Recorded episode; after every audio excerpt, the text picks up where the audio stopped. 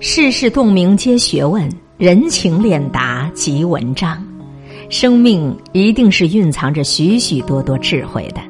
但凡是那些活得比较幸福喜悦的人，一定是掌握了许多人生大智慧的人。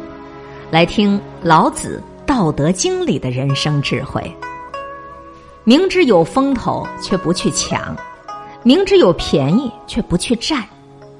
只想便宜的。最后都吃了大亏，私心杂念太过的心境就会狭隘，就会被私欲牵着鼻子走；而一个人豁达通畅、虚怀若谷，心境就会辽远，坦坦荡荡，天下宇宙尽收胸臆。因此，柔弱的反倒可以胜过刚强的。老子认为：上善若水，水滴石穿。你看，水流在山谷最坚硬的石头之间，却可以无孔不入，挥洒自如。明明知道那飞黄腾达的状况，却守着那平淡、简单的日子。知其白，守其黑；知其雄，守其雌。不争，是老子最重要的人生智慧之一。这就像在人生的马拉松赛跑中，如果每个人都想在其中拿到好名次，势必把他人都当做竞争对手；如果把人生当做一次没有既定目的的漫游，他人都是风景，岂不更好？正反相生，大因牺牲。祸兮福所倚，福兮祸所伏。这世间事没有绝对的好和坏，正和反都相辅相成，互相包含，互相转化。天地万物就是这么永恒变化着。因此，事物发展到极端，就会呈现出相反的状态。至刚的大道却是最柔弱的，比如最紧张的气氛，反倒是大寂静。于无声处听惊雷，最高明的进攻是不战而屈人之兵。最智慧的言说是拈花一笑。因此，能成大器的都是隐忍质朴，不张狂，不卖弄；有智慧的都不会夸夸其谈。面对困难的事，就像做简单的事情；面对大事情。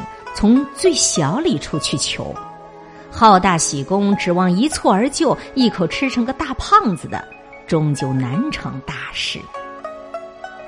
不妄自分别，简朴自然，不去求美，就不会有丑。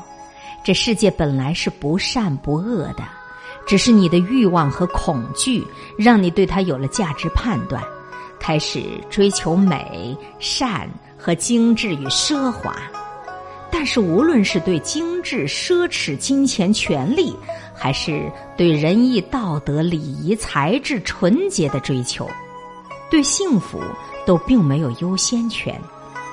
科技发展和权力给人一时的满足，却都不是幸福和自由。分别越细，就越局限，心胸就越偏执。本来是为了幸福自由。反倒心被形式所奴役，陷入无尽的烦恼痛苦啊！老子认为，真正的幸福就藏在平常自然的心里，就藏在对于简单生活的满足里。顺应自然，不刻意而为。老子认为，没有什么事情是绝对不可以做的。存在的就是合理的，但为的基础是不刻意的为，这样的作为是顺乎事件的自然，顺乎人性的自然而作为的。刻意的杜绝欲望，那是不自然的；执着于欲望也是不自然的。最自然的方式是让一切自然的发生，欲望来了就来了。去了就去了，浓了就浓了，淡了就淡了，什么都可以做，但什么都不刻意做。否定也是有智慧的，真正的智慧都流动的、灵活的，是不能言说的。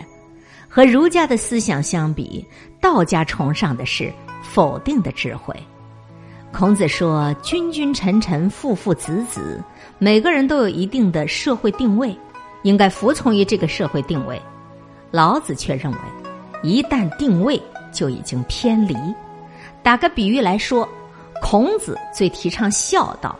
父母亲情本是人的天性，但当孝顺变成一种硬性规定的责任时，做子女的就会把尽孝道变成一种噱头，变成了作秀，就会有很多做假功夫的行为。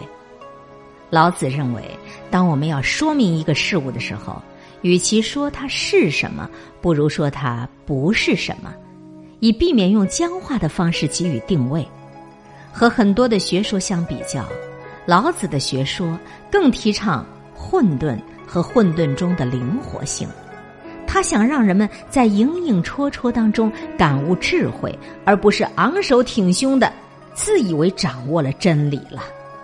真正掌握了真理的人，从来都不自以为是，以为自己啥都是对的。